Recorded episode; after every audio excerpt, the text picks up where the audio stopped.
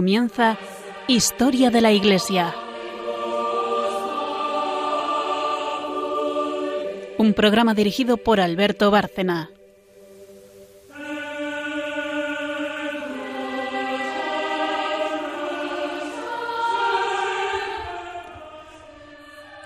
Buenas noches oyentes de Radio María y de este programa Historia de la Iglesia.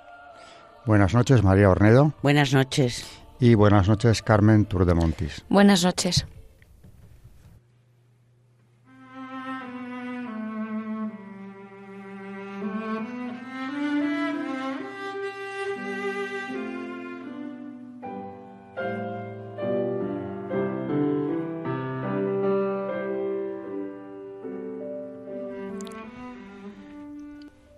Siguiendo el esquema habitual de las tres secciones del programa, en la primera, que es eh, puramente historia, eh, Carmen Turdemontis, que es quien la lleva, nos va a hablar de la religiosidad de los españoles del siglo de oro. Eh, ahí habrá bastante que hablar y comentar.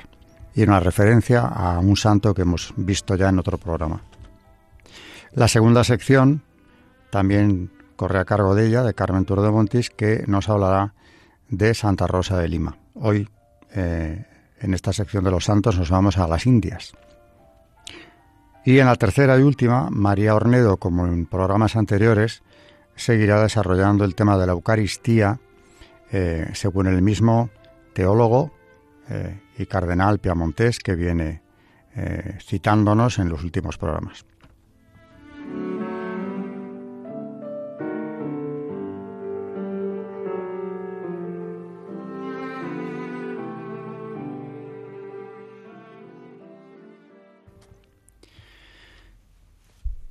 Para entender la historia de España y de la Iglesia, que van eh, tan estrechamente unidas eh, en esta época, en los siglos, porque en realidad son dos, los siglos de oro, eh, tenemos que profundizar un poco en cuál era el ambiente que se vivía en España. Y es interesante ver que el empeño por defender la fe contra cualquier enemigo, fuera el Islam, fuera la herejía, no era algo que no compartiera al pueblo español, no era una fijación de los gobernantes eh, de la monarquía hispánica. Detrás de estos gobernantes, y sintiendo exactamente lo mismo, tienen todo un pueblo de gran formación religiosa en aquella época eh, y que apoya, por lo mismo, eh, todas las causas en las que la monarquía vaya a irse implicando sin que España ganara nada en lo material, pero defendiendo la fe en todos los terrenos. Esto es lo primero que nos va a contar Carmen y haremos alguna pausa para comentarlo también. Como dice Alberto, eh, en el último programa hablamos de la contrarreforma y hoy nos vamos a centrar en cómo el pueblo español vivió esta contrarreforma y cómo entendemos perfectamente al ver cómo era este pueblo que se llevara a cabo esta defensa del catolicismo por sus gobernantes. Para comenzar, hablaremos de los autos sacramentales, ya que en la España de la Contrarreforma triunfan estas piezas breves de teatro religioso y recordamos a nuestros oyentes que su origen se remonta a la Edad Media, aunque alcanzaron su máximo esplendor a finales del siglo XVI, cuando los principales autores del siglo de oro, Calderón de la Barca, Tirso de Molina o Lope de Vega, cultivaron esta modalidad dramática de temática religiosa. El hecho de que los autos sacramentales fueran comprendidos y gustados por el gran público da prueba del notable grado de instrucción religiosa que tenía aquel pueblo. Era el más sabio del mundo, porque, como ya sabían los clásicos, una sola cosa es la sabiduría, conocer la razón que gobierna todas las cosas. Esta frase ya lo dijo el Heráclito de Éfeso eh, en el siglo VI antes de Cristo. Y se la podemos perfectamente eh, puede describir perfectamente cómo era el pueblo español en aquella época ya que estos autos sacramentales nuestros oyentes pueden eh, en internet buscar cualquiera de ellos incluso de estos autores famosos de Tirso de Molina de Lope de Vega y ver el nivel teológico del que hablaban en, estos autos. Siempre además el, tema más importante casi siempre era la Eucaristía. Y, era algo que iban a verlos, y los leían, es decir, vemos aquí el nivel teológico de, todo un pueblo, no solamente, como decía Alberto, de, los gobernantes. Estos autos sacramentales, eh, hablando de Eucaristía, el tema que viene desarrollando María desde hace programas y va a seguir hoy, eh, nacen precisamente en torno a la procesión del Corpus Christi. Al principio son cuadros, nada más. Y más tarde ya viene la obra teatral, es un género dramático, el auto sacramental, que solía representarse precisamente con motivo de la fiesta del Corpus y no solo con este, con este motivo. Eh, como tú has dicho, realmente hay una cantidad enorme de producción, en este sentido, producción literaria de gran calidad, con autores de primer orden de este siglo de oro español, que precisamente coinciden en el tiempo con este movimiento espiritual. Lope de Vega, del que se han conservado más de 40 autos sacramentales, aunque se sabe que escribió mucho más del doble que se ha perdido. Eh, Calderón de la Barca se supone que es la cumbre eh, en cuanto a los, eh, la producción de autos sacramentales, en cuanto a su calidad, pero es que todos estos autores, Tirso de Molina, que ha mencionado también Carmen, son autores de autos sacramentales. Y como ella dice, subrayarlo. Si al pueblo esto le gustaba y lo entendía y lo seguía con enorme atención como un género predilecto del pueblo español, es porque verdaderamente tenían que haber recibido una formación eh, importante en materia de teología, lo que indica que desde luego la, la normativa del Concilio de Trento en España se estaba cumpliendo la catequesis en las parroquias, aparte de la formación en las familias, era, eh, era importante y se llevaba con mucha seriedad. De ahí el interés por temas verdaderamente complejos, teológicos eh, y sobre todo en cuanto a los dogmas, eh, el que más se trata es la Eucaristía, la transustanciación. Esto nos indica bastante bien o nos aproxima mucho al ambiente desde luego incomprensible en otros países y no digamos hoy en día, de aquella España que apoyó toda esa lucha de sus reyes y gobernantes contra el furor. Aquí estoy utilizando la imagen de esa escultura que hemos citado en el programa varias veces, de Carlos V dominando al furor sometido a sus pies, que puede interpretarse, y se ha hecho a veces, como el Islam o como la herejía, que trata de contener también en sus estados y posteriormente su descendencia en toda Europa también.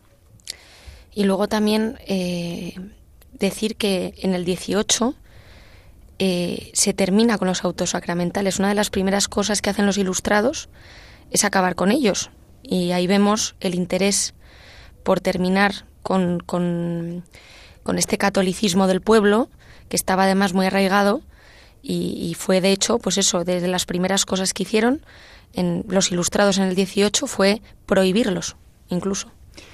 Una de las grandes reformas de Carlos III, y no olvidemos que se enfrentó con un motín eh, histórico, una rebelión popular como fue el motín de Esquilache, bueno, pues una de esas reformas que traían sus ministros de Nápoles, sobre todo, como el propio Esquilache, eh, fue la supresión de los autos sacramentales, alegando que los actores que los representaban no eran dignos de representarlos.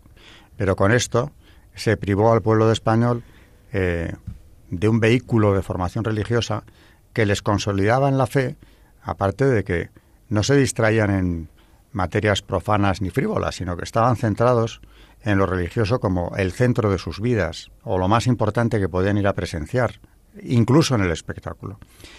Grave error, pero típico producto ilustrado porque se va preparando ya la revolución eh, que acabará con todo el antiguo régimen y de paso eh, naturalmente con esa unión de torno de altar, o lo va a intentar por todos los medios ya con toda la fuerza y éxito en el siglo XIX. Pero esto en el XVIII ya se ve venir. En el XVII y en el XVI hubiera sido impensable, nadie hubiera imaginado que algún día los autos sacramentales llegaran a estar prohibidos en España.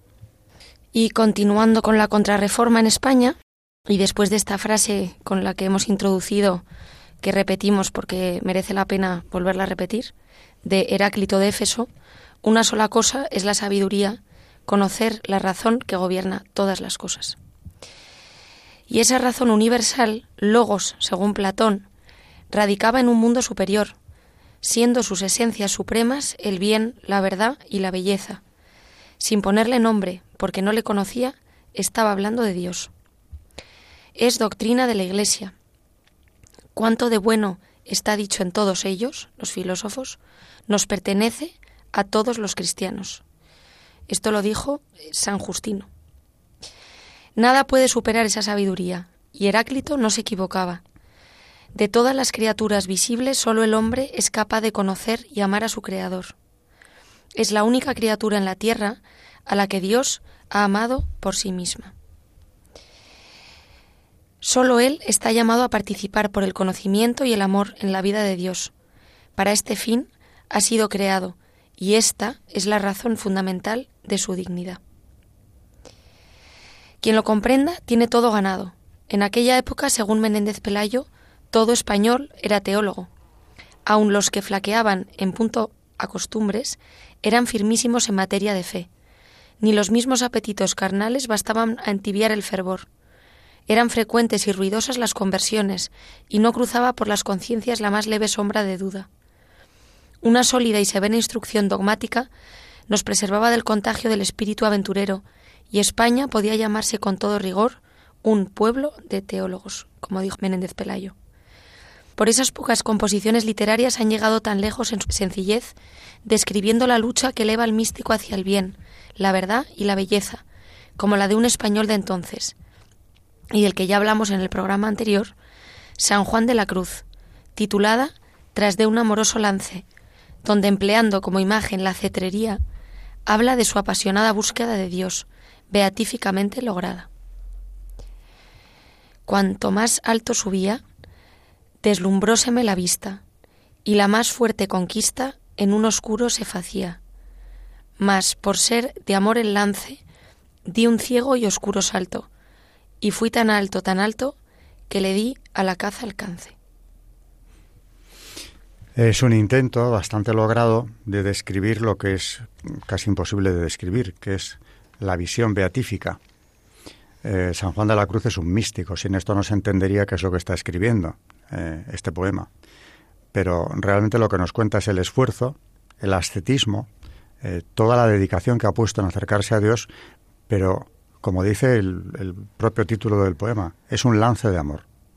Y como ha explicado ahora en estos versos, ese amor a Dios es lo que le lleva a, cuando menos lo esperaba, porque si leemos el poema completo vemos que ha tenido, antes de llegar ahí, momentos de desfallecimiento, que es cuando estaba más cerca de la visión beatífica, da ese salto que le lleva a dar a la caza alcance, usando la figura eh, o la comparación con la cetrería.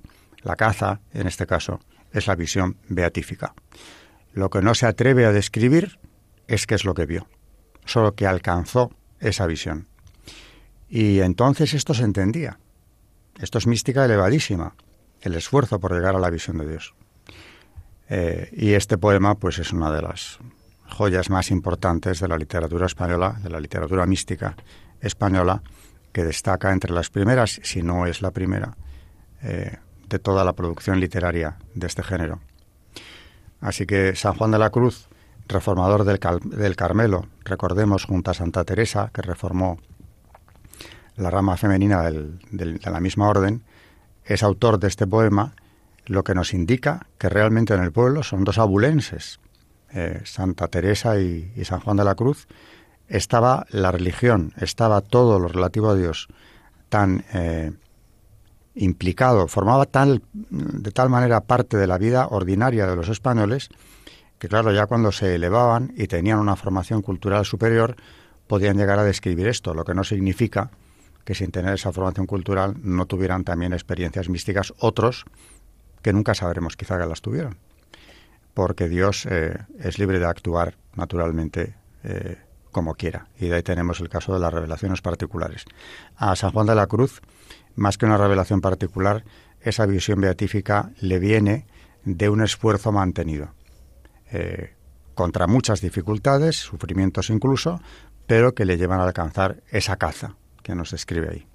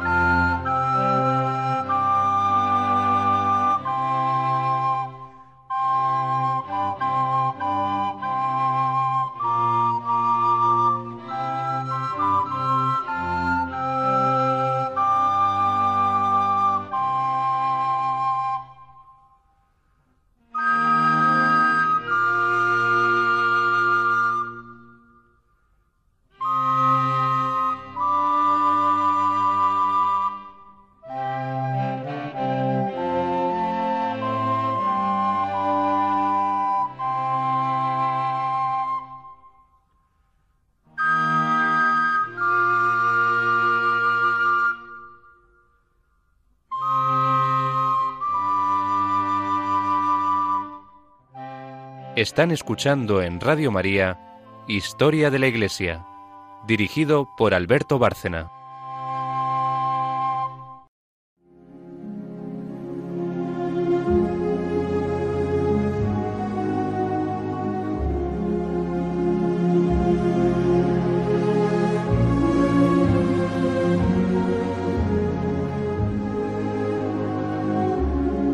Santos en la historia de la Iglesia.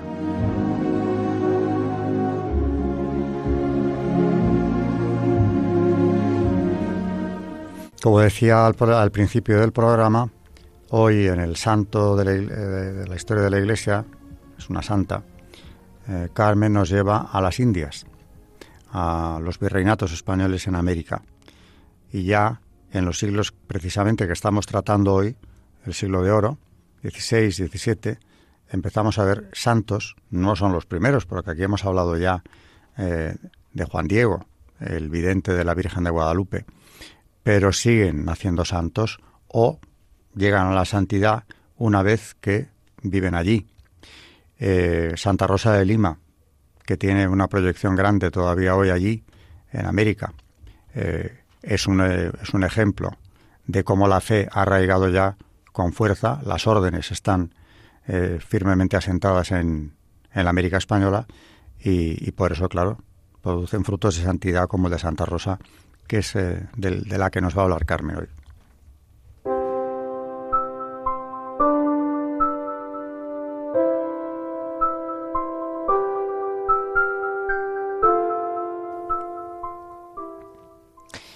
Hoy vamos a hablar de Santa Rosa de Lima, y vamos a, hemos vuelto a traer al programa la obra Año Cristiano de Fray Justo Pérez de Urbel, que nos gusta mucho cómo, relata la, vida y la historia de, estos santos.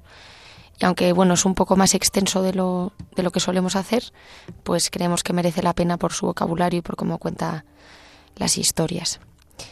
Así que vamos con Santa Rosa de Lima y comienza diciendo Gracia, hermosura, inteligencia, todo parecía haberlo reunido la naturaleza en aquella criatura privilegiada. Es la reina de la juventud de Lima, decían las gentes, y su madre, orgullosa, la presentaba en las fiestas. No era del todo desinteresada aquella conducta. Doña María de Oliva andaba siempre llena de apuros económicos. Madre de once hijos, tenía que luchar diariamente con el problema terrorífico de alimentarlos y vestirlos pero se consolaba pensando que un yerno rico y espléndido vendría a sacar su casa de aquella situación angustiosa. Un día llegó el novio soñado, el heredero de una casa opulenta. La alegría no fue tan grande como se hubiera podido esperar. La niña se iba poniendo algo tonta. Su madre observaba con terror no sé qué tendencias propias, como ella decía, de beatas e iluminadas. Era silenciosa y recogida. Le costaba salir de casa y llegaba a las mayores extravagancias para encontrar pretextos para no hacerlo. Nada le importaba la hermosura, asustada por los elogios de las gentes. Pero un día cogió al vuelo en un corro de beatas esta observación. Mirad cómo se maltrata la santita. Cosa rara, ella, que no se conmovía cuando la llamaban bella, se estremeció de espanto cuando la llamaron santa. Antes, para responder a un piropo que un galán hizo a cuenta de sus manos, las destrozó bárbaramente, metiéndolas en cal viva. Ahora cayó de rodillas y en su ingenuidad infantil pidió al Señor que le permitiese entregarse a sus maceraciones sin destruir la belleza del cuerpo. Y el Señor la escuchó. Ni la muerte siquiera pudo afear aquella obra maestra de la naturaleza.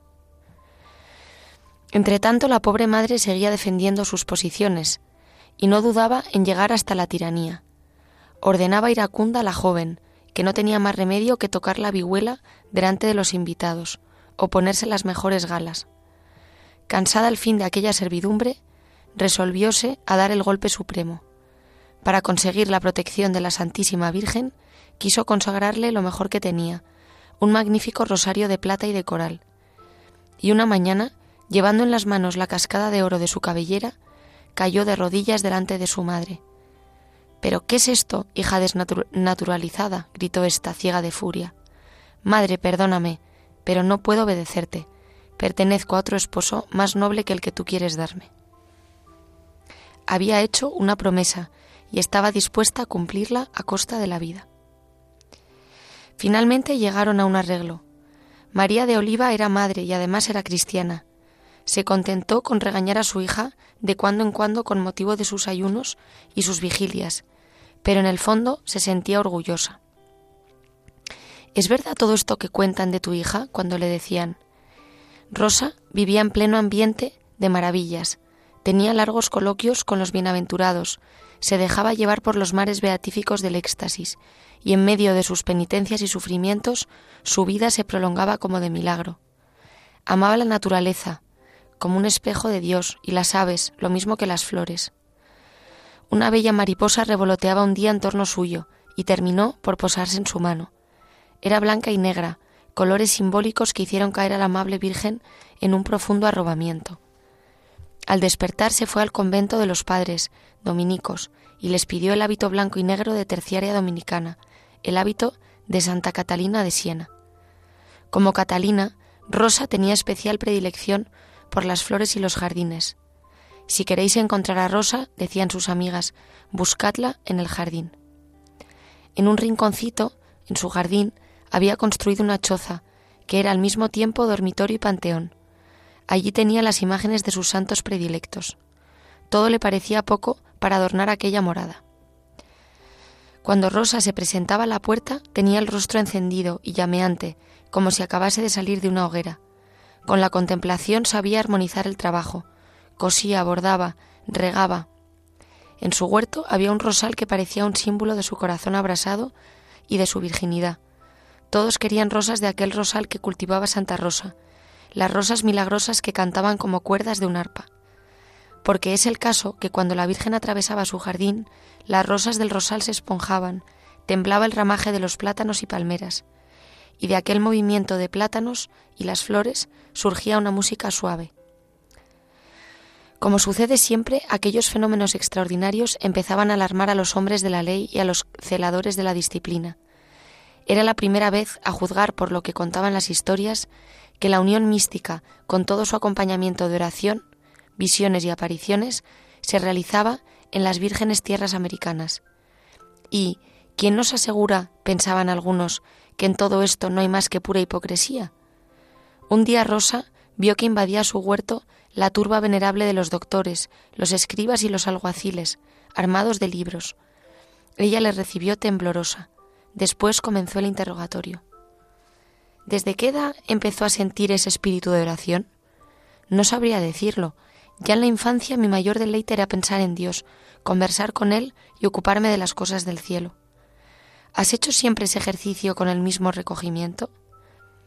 Antes de los doce años me sentía a veces inquieta, después nunca me ha sucedido semejante cosa. Desde que me pongo en oración, siento mi alma tan sumergida en sí misma y mis facultades tan enajenadas que nada interior ni exterior puede turbar mi atención amorosa a la belleza de Dios presente en mí. ¿No has pasado por alguna tribulación para llegar a ese grado de intimidad con Dios?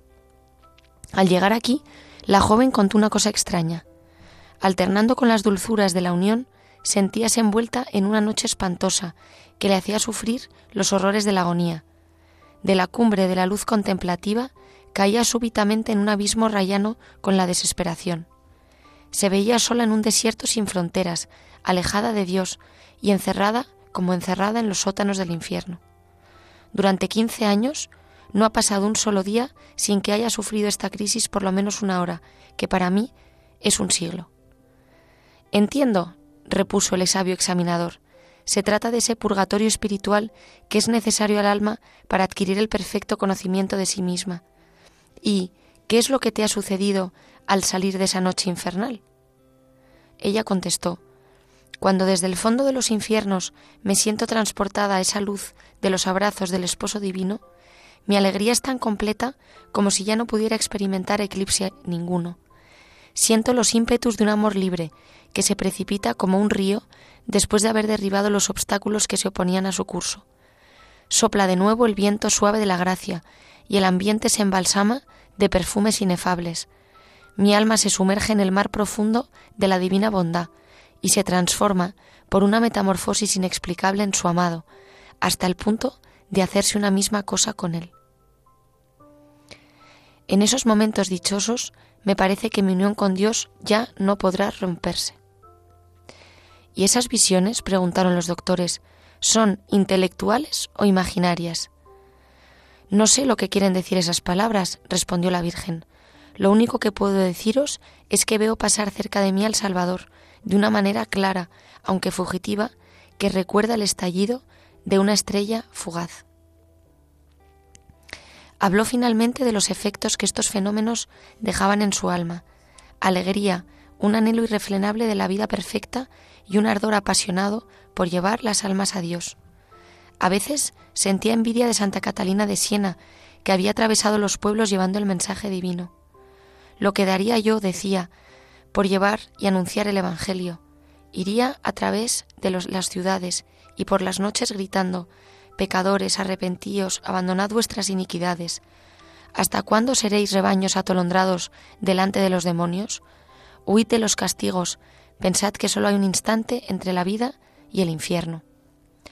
En los últimos días de su vida, Rosa ya no sentía las angustias del infierno espiritual, pero en cambio se sintió atacada por una dolencia que la dejaba convulsa, temblorosa. Me parece como si pasasen por el cuerpo un hierro candente, como si atravesasen mi corazón con una espada de fuego. Finalmente decía, finalmente, y ya muerta, también aparecía hermosa, radiante, sonriente, como fue en vida. La ciudad entera desfiló por su casa para ver el prodigio, tocando rosarios a sus carnes virginales, besando sus pies y sus manos y su rostro, cortando su túnica y su velo, y llevándose como recuerdo suyo las flores de su jardín. Decían, esta Virgen no está muerta, sino dormida, y fue preciso enterrarla de noche para contener los ímpetus de la devoción popular.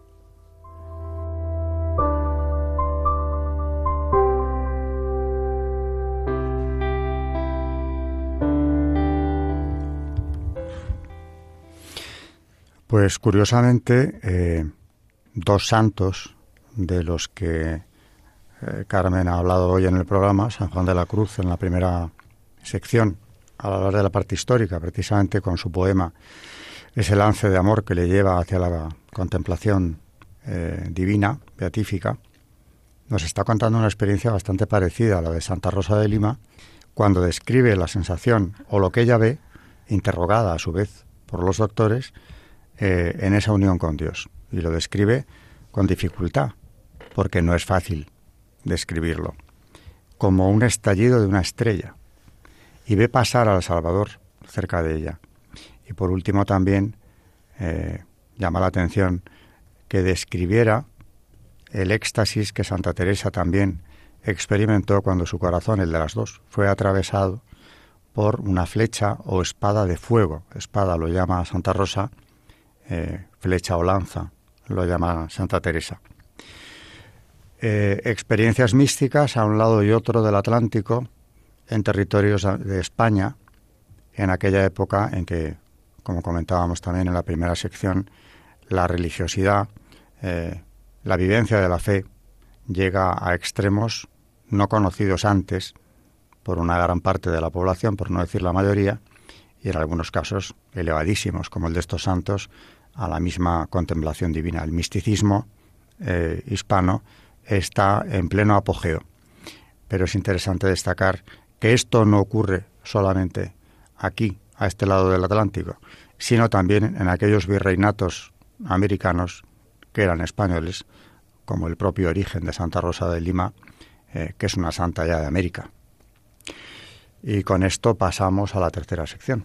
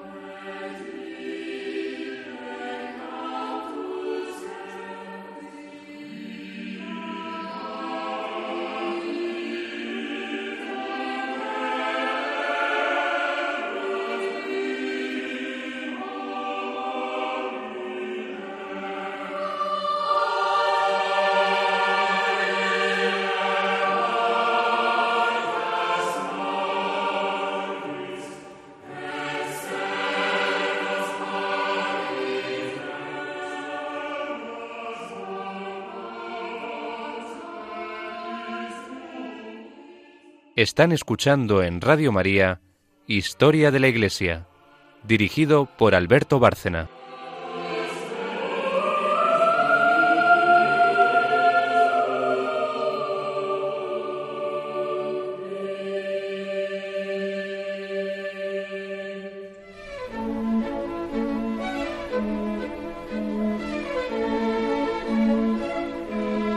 El Magisterio de la Iglesia.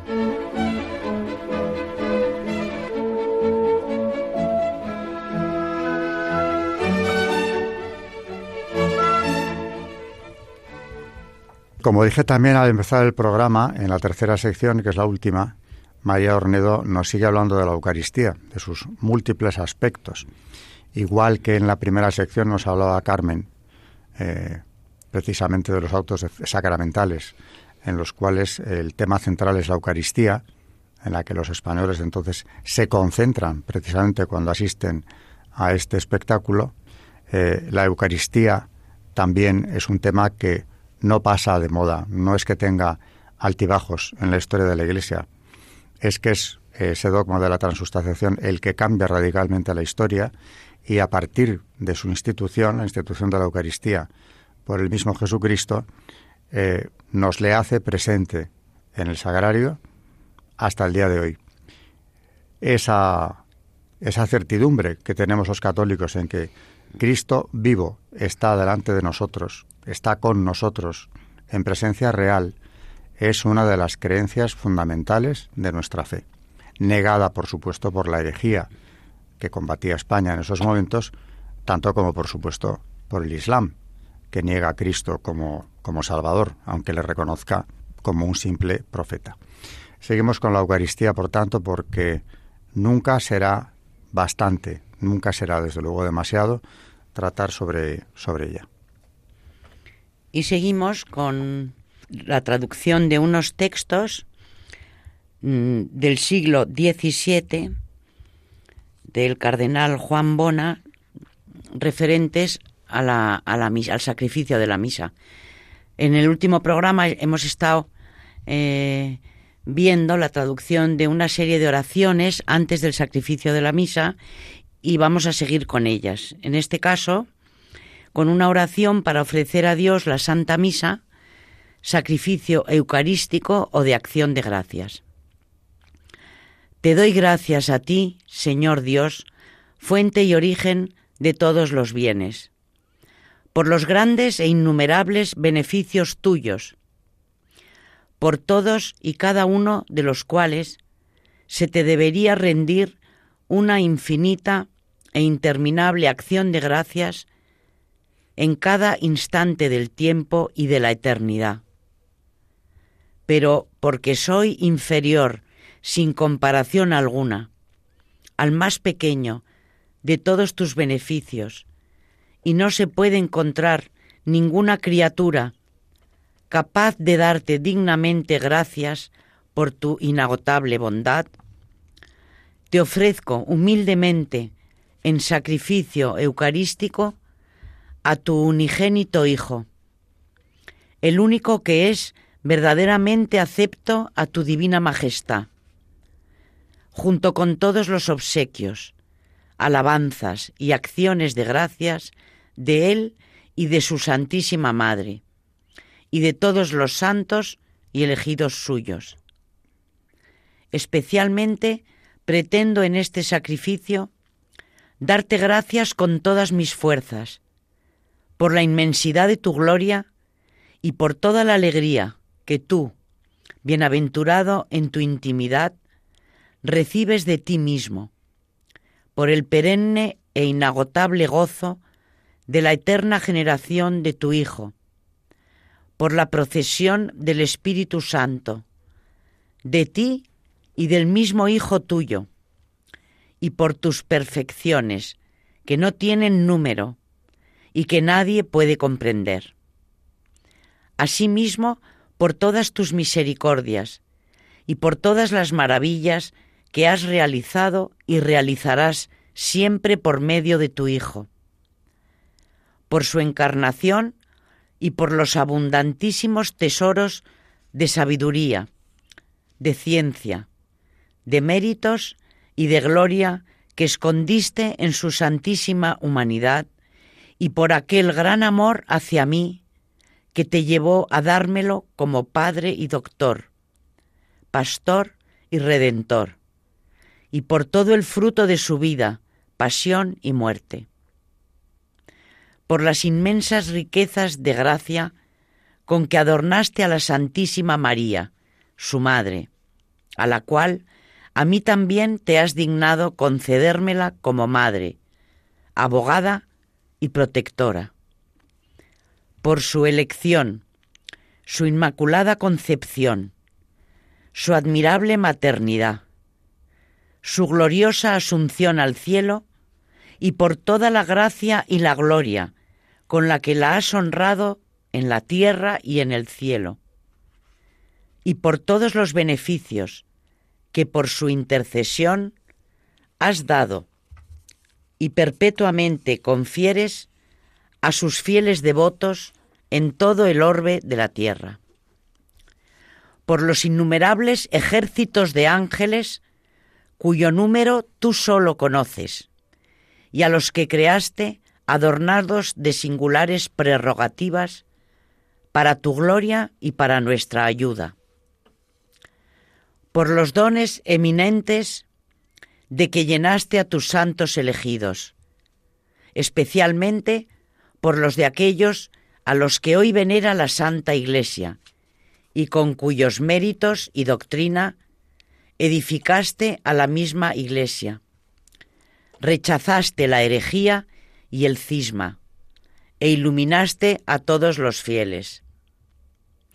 Por el rico regalo de gracias con el que colmas a quienes llevas eficazmente a la cima de la perfección y admites a tu dulcísima familiaridad.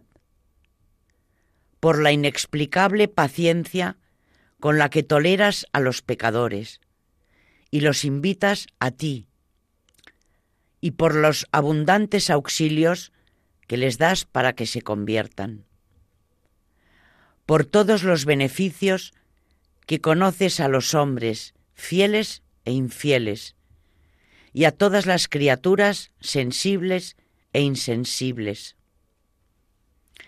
Por las gracias gratis date concedidas para la utilidad de la Iglesia, las cuales, aunque no las has dado a cada uno, sin embargo las diste para que se encuentren en todos, de modo que lo que no poseamos en nosotros mismos, lo tengamos en los demás. Pues tu espíritu da a cada uno en la medida como quiere. Por el infinito amor con que te has ocupado de mí, eligiéndome desde antes de la creación del mundo, para que sea santo e inmaculado en tu presencia. Y porque en un momento predeterminado me sacaste del abismo de la nada y me hiciste nacer en tu iglesia, fuera de la cual no hay salvación. Porque me has enriquecido en el bautismo con el don de tu gracia, y has adornado mi alma con los preclaros hábitos de las virtudes, porque de un modo constante me asistes y conservas y preservas por tu admirable providencia de muchos peligros y adversidades, y porque has designado un ángel para mi custodia el cual conoce de ciertísimo mis pensamientos y obras, y me dirige a la salvación con sus ocultas inspiraciones. Por tu gran misericordia, por la cual a mí, redimido por la preciosa sangre de tu Hijo, me arrancaste del mundo pervertido y cuando yacía en mis pecados, me levantaste con tu luz y me llamaste con tu admirable claridad al lugar de la santificación, borrando mis faltas por la penitencia. Por la dignidad sublime del sacerdocio, a la cual me llevaste sin merecerlo en absoluto, y por los muchos dones preclarísimos de naturaleza y de gracia que a mí expresamente me has dado. Porque me diste en abundancia todos los medios para la salvación y todos los instrumentos de la virtud, porque me has preservado tantas veces del pecado, apartándome de las tentaciones y sanándome de las malas inclinaciones, que aunque alguna vez has permitido que sea tentado, sin embargo te has dignado concederme misericordiosamente la fuerza y la fortaleza para resistir. Y has llegado antes a mí con tus misericordias. Por el vestido y la comida, y las otras cosas imprescindibles que abundantemente me das para mi decente estado. Y porque no dejas de gobernar y conservar todas las cosas en atención a mí. Porque para que llegase a ti más vigoroso, alguna vez me enviaste enfermedades corporales y también angustias de ánimo y adversidades, fortaleciéndome con una admirable sucesión de consuelos y desolaciones, para que ni en la prosperidad me ensorbezca, ni decaiga en las adversidades, porque me conduces por el camino de tus mandamientos, haciéndome conocer, querer y obrar lo que es bueno, para que realizando plenamente mi vocación y con tu ayuda mediante buenas obras, goce por siempre la gloria preparada para tus elegidos.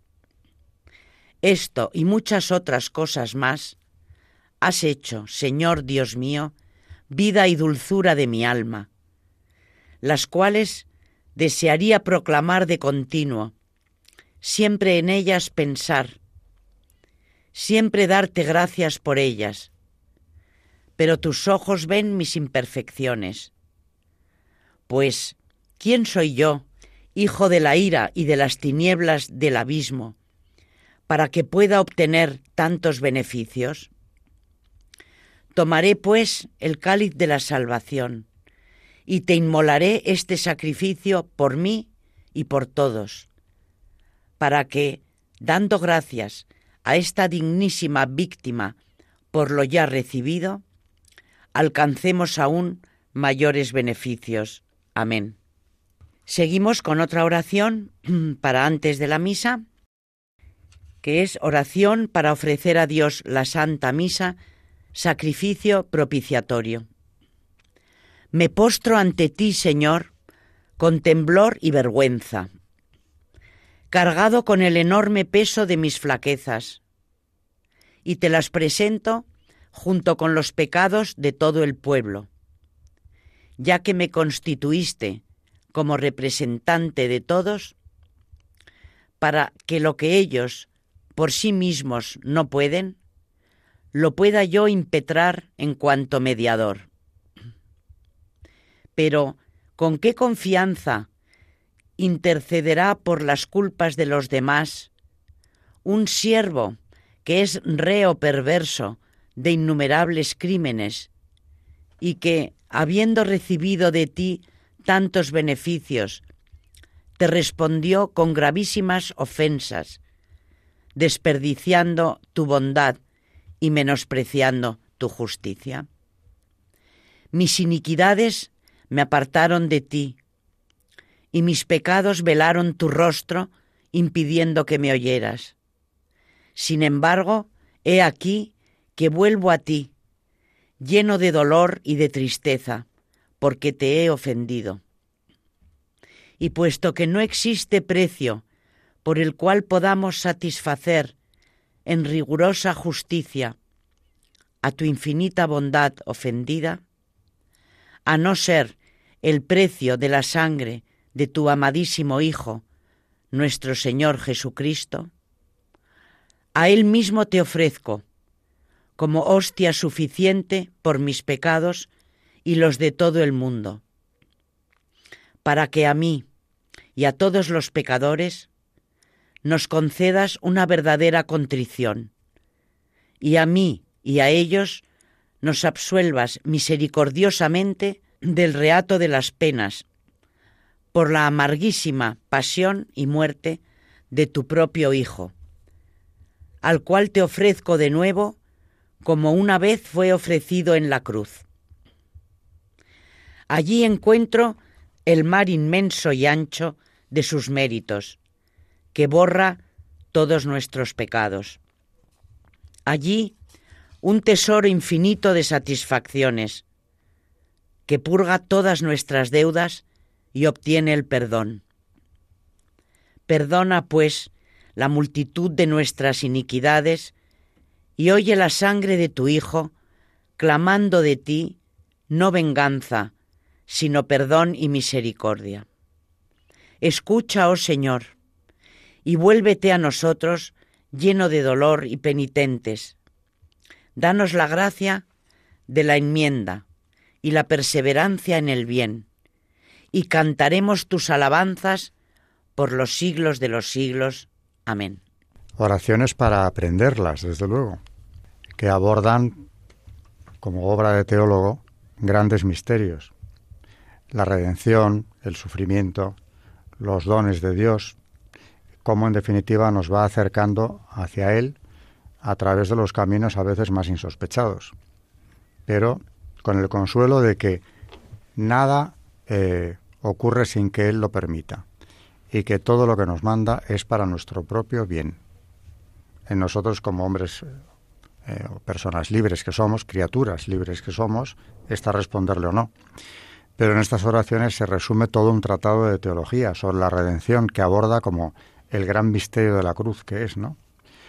Eh, así que no solamente nos está hablando el cardenal teólogo de la Eucaristía, sino de otros muchos misterios de la fe, eh, muy apropiados a la hora de asistir a misa, porque de hecho lo que nos ha traído María, hoy había una oración preparatoria para la, para la celebración de la Eucaristía, para acercarnos al sacrificio del altar teniendo presente todos estos misterios, todos estos dones eh, que se nos van a acercar precisamente durante su celebración.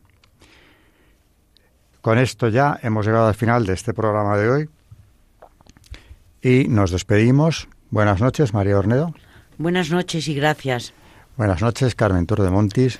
Buenas noches y muchas gracias y recordar a nuestros oyentes el correo del programa que es historia de la iglesia arroba radiomaria.es historia de la iglesia arroba radiomaria.es y también eh, decirles que estamos en los podcasts de la página de Radio María, Historia de la Iglesia, por si quieren volver a escuchar alguno de los programas.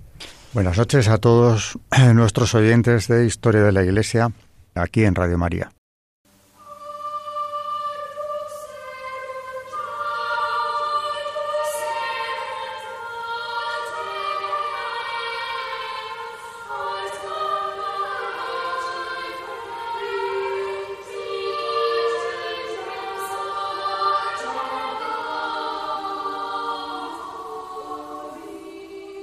Han escuchado Historia de la Iglesia, un espacio dirigido por Alberto Bárcena.